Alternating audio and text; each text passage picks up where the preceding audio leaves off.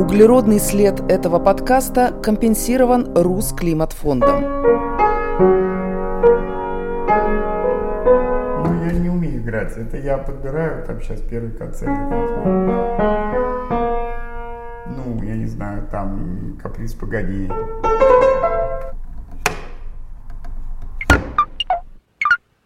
Полтора градуса. Подкаст «Свободный от углерода». Я ботаник и директор ботанического сада 27 лет. Я ботаник, это прикольно. Да, да, да, да, да. В старинной лаборатории аптекарского огорода в самом центре Москвы Алексей Ретиюм показывает не менее старинное фортепиано. Тут часто звучит музыка.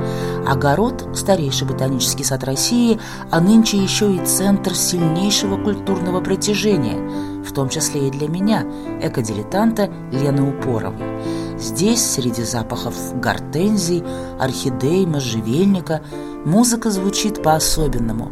Алексей – поклонник импровизации и мечтатель. Он мечтает о городе-лесе и о ежиках в городе. Ну, прежде всего, конечно же, я директор ботанического сада МГУ «Аптекарский огород». Второй я председатель правления Ассоциации по развитию городских парков и общественных пространств Российской Федерации. Вы же закончили геофак МГУ, правильно я Да, я понимаю? окончил кафедру биогеографии, но по ощущениям я, конечно, был ближе к ботанику. А Скажите, пожалуйста, вы ведь в Москве родились, Да, я родился в Москве. но фамилия ваша как звучит? Рете Юм. Еще раз. Рете Юм. Ударение на последний слог. Рете Юм. Латышская. Латышская фамилия. Оттуда родом мой дедушка, прадед. Ну, они уже давно. Дедушка окончил кафедру геоморфологии географического факультета МГУ. Бабушка кафедру геоботаники биологического факультета МГУ. Мама кафедру экономической географии капиталистических и развивающихся стран географического факультета МГУ. Вас просто когда, наследство. наследство. Когда бабушка, да, в четыре, когда мне 4 года, и мы ходим в лес, и я узнаю вначале только латинские названия растений, и когда я слышу рассказы про них, и про грибы, и вообще про то, как устроена природа, и как это все уютно происходит, потому что она берет с собой еду, там питье, как мы собираем грибы, как это все обсуждается. Ну, знаете, это получается, что у меня это возникло с раннего детства и не покинуло и по сей день. Чему может научить дерево? Дело в том, что дерево, я не стал бы делить деревья от кустарников и от травянистых растений прежде всего. Это растения. Это просто лианы еще бывают, бывают, да? Вот. То, что мы о них знаем, наверное, меньше сотой процента от всего того, ну, что мы еще когда-нибудь о них узнаем. Это совершенно другие живые существа, это контакты с ними. Вот наша задача ботанического сада, как одна из задач, это расширить контакт с этими с живыми существами. Почему мы придумаем тактильный сад, где можно их потрогать, где можно их понюхать? Понятно, можно что-то даже съесть иной раз, то есть не только увидеть, но понюхать, потрогать. Вы себе представляете, как приятно потрогать соцветие гортензии, вот когда она цветет. Это как котенка помутузить. Да, помутузить. То есть потискать. Понимаете, да, вот, вот как-то вот, или там собачку.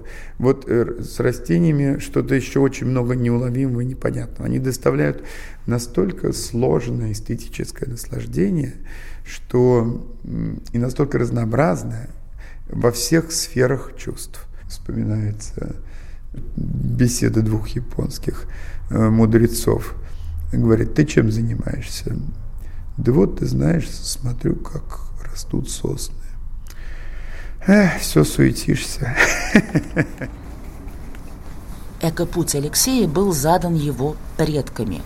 Он же каждый день обязательно заходит в здешнюю галерею орхидей, подобно знаменитому литературному персонажу, детективу Ниро Вульфу, у которого было 10 тысяч орхидей. Здесь, в реальной жизни, громко работает система воздухообмена, с потолка льется что-то похожее на тропический дождь, и я, совершеннейший профан, узнаю, что, собственно, ваниль – это орхидеи, и что в средней полосе России они просто спокойненько растут в лесу. А вот этот мох внизу, это правильно все, да? Да. А вот это вот ангрекум, это растение было найдено когда-то Чарльзом Дарвином. А, вот на этом острове? Ну, там он живет в разных местах. И у него, у некоторых видов очень длинный шпорец. Вот этот вот шпорец. Да, зелененькая такая штучка возле белого цветка. Да, до 40 сантиметров. И Дарвин предположил, что обязательно должно быть такое насекомое, у которого хвост настолько длинный нос, который достает конец шпорца, чтобы достать там нектар. Его подняли на смех, что таких не бывает. Только спустя три года после смерти Дарвина обнаружили бражника, у которого раскручивался нос ровно на такое расстояние. Бражник этот маленький или большой? Бражник это, ну, такой жук. Жук. Мгм. Это великие орхидеи котлеи. Почему великий? Потому что счита, когда они, когда-то считалось, что они самые красивые орхидеи, самые вообще красивые растения в мире. Их огромное количество, они побеждали на всевозможных конкурсах, которые сейчас больше не проводятся. 70-е годы 20 века самый красивый цветок. А я думала, это как бы они на бутоньерке шли. Нет, ну, понимаете, вот, ну как, вот как можно, да, определить, кто самый красивый среди всех вот этих Что такое зеленый город? Спрашиваю я у человека, который практически живет в его маленьком подобии. Зеленый город, я могу очень точно определить, что это такое. У меня даже есть соответствующие картинки и мечты. Мне кажется, что когда весь транспорт в основном перейдет либо под землю, там раз нажал кнопку, уехал на лифте, и там без водителя машина тебя довезла да, куда-то там в нужную точку на водороде или на электричестве, на чем-нибудь, да. Останутся, конечно же, туристические приподнятые маршруты, по которым можно будет полюбоваться туристам на архитектурные достопримечательности города. Но все остальное, все площади, все дороги, все дворы объединятся в одно единое зеленое пространство. Это моя мечта такая. И это будет не сад. Это будет скорее лес, луг, болото. Это будет какие-то квазиприродные экосистемы. Это будет что-то такое, что окружало нас в детстве, когда мы были на даче. Там, естественно, понадобятся небольшие регуляции. Сухое дерево надо все-таки вырубить, оно упадет. Или инвазивные виды. Что такое инвазивные? Ну, инвазивные – это виды, которые агрессивные виды других, скажем, континентов, которые очень агрессивны, как борщевик или как сахалинская гречиха, да, к примеру, которые очень, или люпины, которые очень агрессивно вытесняют природную флору. С ними надо бороться. И придется бороться. Вот. Но тем не менее, вот в моем представлении будущее выглядит именно так. Это именно лес, это именно было. Мы сделали такую экспозицию. Она называется «Флора средней полосы России», где мы почти не трогаем ее, иногда небольшие прополки, потому что хочется сохранить особо ценные виды. Это теряется декоративность, с одной стороны, но с другой стороны, действительно ценные виды хочется непременно иметь. У нас там большая коллекция природных орхидей. И это, наверное, одна из немногих попыток создания самоподдерживающейся прямо в центре Москвы природной экосистемы, состоящей из нашей природной флоры. То есть это как бы замкнутый цикл такой, да? Экосистема замкнутого цикла, как какой-нибудь... Самоподдерживающаяся и саморегулирующаяся экосистема. Не замкнутый цикл, да, вот я бы сказал так, самоподдерживающаяся и саморегулирующаяся, но не до конца. Я повторю, что квази, во-первых, потому что она совершенно искусственно создана людьми, усилиями людей. Там все пришлось сажать, все делать, готовить. И, во-вторых, там нужен контроль, какой-то контроль, без него не обойдешься. Вот у нас там засов большой ясень, сейчас надо. В природе он бы стоял так до тех пор, пока бы не упал и не разрушился сам по себе. А сейчас вы что делаете с ясенем? Ждем зимы, когда можно будет его спилить аккуратненько, не повредив орхидеи, которые растут прямо под его ветвями. И вот мы в маленьком лесу, в средней полосе, в трех минутах от которого огромная городская магистраль. Ощущение, что ты за 3-9 земель от Москвы, какая-нибудь Костромская, как Вологодская, не знаю, Тверская губерния. Вот тот ясень, про который я говорил. Он- Кото- он который вы всё. будете рубить. Да, он все, да. Ну а вроде бы он еще зелененький. Ну вот уже все. Слишком опасно. Эти ветки могут уже упасть. Ну, может быть, может быть, какое-то кронирование посмотрим. Все равно уже. Прощай, опасно. старичок, сколько ему? Ему лет, наверное, 150. Да. Респект и уважуха. Ну да. И здесь вот гуляешь так, как ты гулял бы по деревянной дорожке. В плесе. Да, в средней полосе. Ну вот это и есть э, как бы ваша э, мечта в микровоплощении. Да, да. Вот чучка тут растет вовсю, вот это вот злак, вот этот вот. Это? Да, Оно очень красиво. красивый, да. Сейчас мы идем по центральному дендрарию, приближаемся к лиственнице, посаженной по легенде Петром Первым. Он посадил здесь три дерева для наущения граждан в их различии, как он выразился в свое время. Но это же все легенда. Ну да. Здравствуй, дерево. Прощай, углерод. Полтора градуса. Подкаст «Свободный от углерода». Наущения основателя аптекарского огорода Петра I не прошли даром для граждан. Одно из самых чувствительных для горожан действий, которое вызывает протесты и возмущение – вырубка деревьев и сокращение парковых зон. Директор огорода объясняет. Могут быть санитарные резкие, могут быть так называемые ландшафтно-планировочные рубки, да, то есть когда растения не соответствуют э, криминальная мысль, тем не менее, я озвучу, не соответствует мысли ландшафтного архитектора. Они тут мешают. Мы, например, легко расстаемся с деревьями, когда мы хотим сделать новую экспозицию, и они нам мешают. Вот, и как бы типа мы придумываем какие-то новые, может быть, маленькие, там, скажем, кустарнички, растения на месте огромных деревьев, просто потому что иначе бы они бы затенили и не дали нам возможность э, создать новую экспозицию. И потом, строго говоря, ну, есть, конечно, какая-то разница между слоном и мышью, между эвкалиптом там и маленьким сорнячком, но заметьте, в то же время они все живые, они все одинаковые, это все тоже од- это растения.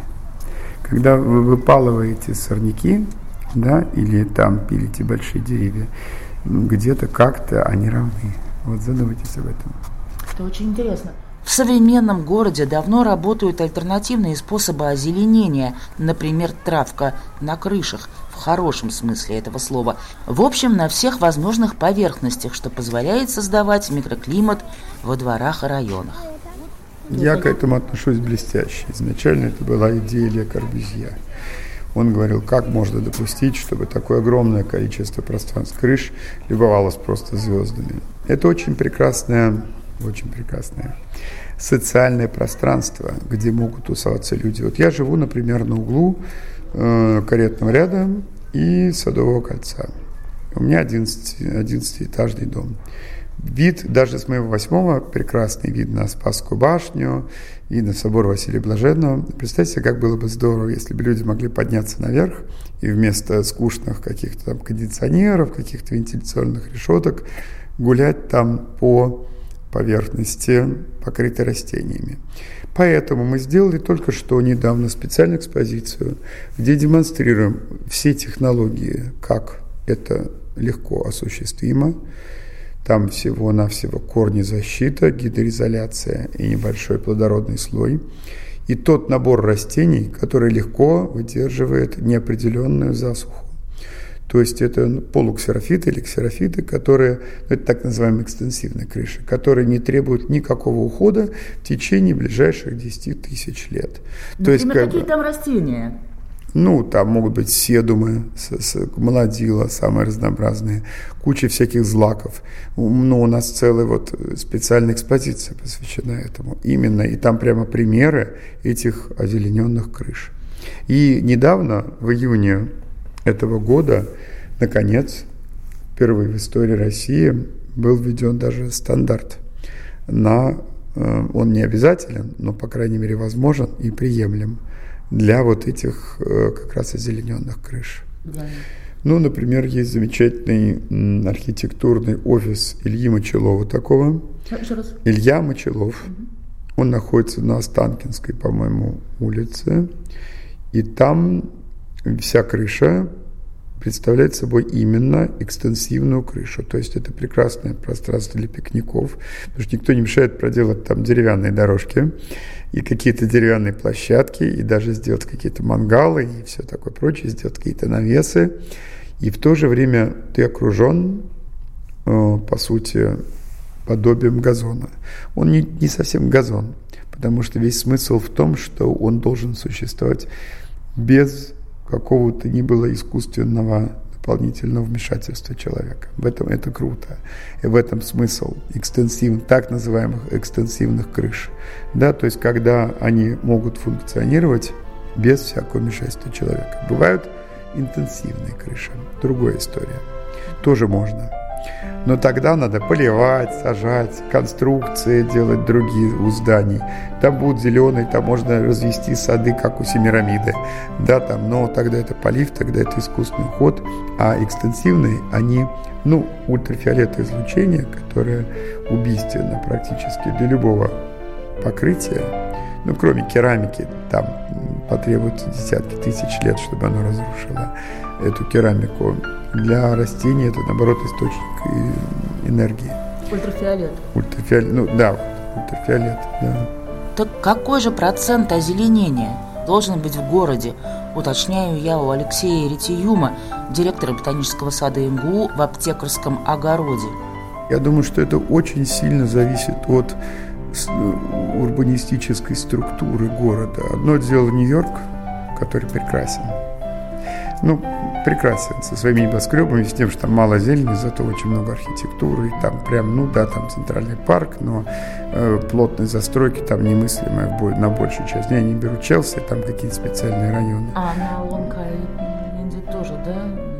Ну, Лонг-Айленд, да, я говорю главным образом про Манхэттен. Понимаете, совсем другое дело город, построенный по принципу каких-то таунхаусов, да, где комфортно жить таких городах, и, быть может, за ними тоже будущее. Я надеюсь, что тоже вот эти таунхаусы объединятся в какие-то такие вот эти вот леса, по которым, правда, будут бегать звери. Вот, и не будет заборов. И люди будут дружить, общаться и как-то ходить друг к другу. А? И дышать, правда. И дышать, да. Вот, поэтому дать единую рекомендацию по проценту, это, наверное, было бы даже некорректно потому что очень сильно зависит от истории. Понимаете, для исторического города мы же никуда не можем деться, деться от исторической, скажем, Вены, от исторической Праги, ну, там, от исторических городов, где, ну, мало зелени. Вот, и вообще от исторических центров. Они всегда будут сильно контрастировать с пригородами, и это естественно. В таунхаусах это может быть там 90% зелени и 10% строений. И напоследок о контейнерных деревьях и кустиках, которые нынче выращивают на улицах городов и которые так многих раздражают? Ну, скажем, конечно же, не э, в маленьких городах, а в больших городах, да, например, э, в столицах э, регионов Российской Федерации да. высаживаются уже готовые деревья, да, уже. Да. да. Вот. Мы ну, это правильно. Правильно? Как, это правильно. Не саженцы, а уже как-то где-то выращенные. Ну и да, так и надо делать. Так сколько это стоит? Ну, зависит от обстоятельств. Дело в том, что существуют специальные питомники. Это, этот бизнес стремительно развивается в России, и этому можно очень порадоваться, что это происходит. И там действительно очень профессионально выращиваются на разных стадиях деревья, кустарники. И ты можешь выбрать ровно то, что тебе нужно, той формы, того размера, который ты хочешь. Тем и более, возраст, что и, и, возраст. и возраст, да. Mm-hmm. Тем более, что ну совсем маленькие растения подвержены всяческим опасностям. Их могут случайно затоптать, случайно задеть газонокосилкой, случайно дети могут повредить, случайно, ну все что угодно с ними может случиться. Когда уже готовое большое дерево, более того, даже большие деревья, если вы замечали в Москве, э, оборачивают такими бамбуковыми или какими-нибудь еще своего рода такими трубками, чтобы защитить даже относительно взрослое дерево от каких бы то ни было повреждений, Вот. Ну, от ожога солнца тоже, от солей, но от всего на свете. Но разве можно таким образом посадить в городе лес? Лес – это гораздо более отдаленное будущее. Лес – это мечта, это же какая-то такая... Мы, когда говорим о таких посадках, это же, конечно, не лес. Это парки, это скверы, это улицы, это озеленение э, линейное, да, какое-то упорядоченное. А лес – это то, когда исчезнет транспорт. Я говорю, это не раньше, это совершенно другая эпоха лес. Да, и лес это более красиво, это здорово. И там поются ежи, зайцы, лоси, волки, может быть, даже добрые какие-нибудь совы, птицы. Там будут, естественно, велосипедные дорожки, будут какие-то проходы для людей. С моей точки зрения, это гораздо более комфортная среда. Ну, ну скажем, э, контейнерные деревья, они, конечно, прекрасные, но они сильно уступают по эстетическим качествам, с моей точки зрения, вот естественному сообществу. Повторяю, что то, о чем я говорил, город лес, город болото, город лук, город опушка, да, город пруд, да, там еще вот все, вот эти экосистемы могут быть представлены. Это только возможно тогда, когда исчезнет ну, 90% городского транспорта. Он станет каким-то подземным, что лучше, или надземным, и останутся хоть убей туристические маршруты, которые никак не будут пересекаться с людьми для, пол, для полной безопасности. Ну, условно говоря, на уровне трех метров какая-то эстакада построена, и по ней едет трамвайчик, в нем сидят туристы и восхищаются собором Василия Блаженного. Ну, про цены мне говорить сложно. Ничего не покупаете, что ли, деревья? Нет, ну мы, нам обычно их дарят. И большинство деревьев сейчас покупаются на Западе, в германских, немецких питомниках. Самое смешное, что там они дешевле, чем в России. Потому что там эта культура развита уже очень давно там все стандарты применяются уже очень давно. Там период вегетации намного дольше, понимаете, что еще нельзя забывать. Вегетация. Период вегетации. Ну, то есть, что там гораздо раньше начинается распускание почек, листьев, э, травы всякой, и гораздо позже заканчивается, поэтому они быстрее вырастают. Поэтому вряд ли наши русские питомники, как бы хорошо они ни развивались, когда-нибудь смогут конкурировать. Я уж не говорю про невероятную развитость тамошних технологий и традиций. Там э, питомники занимают тысячи гектар. Тысячи гектар. И это ну, поразительное зрелище. Они выпускают каталоги размером с войну и мир.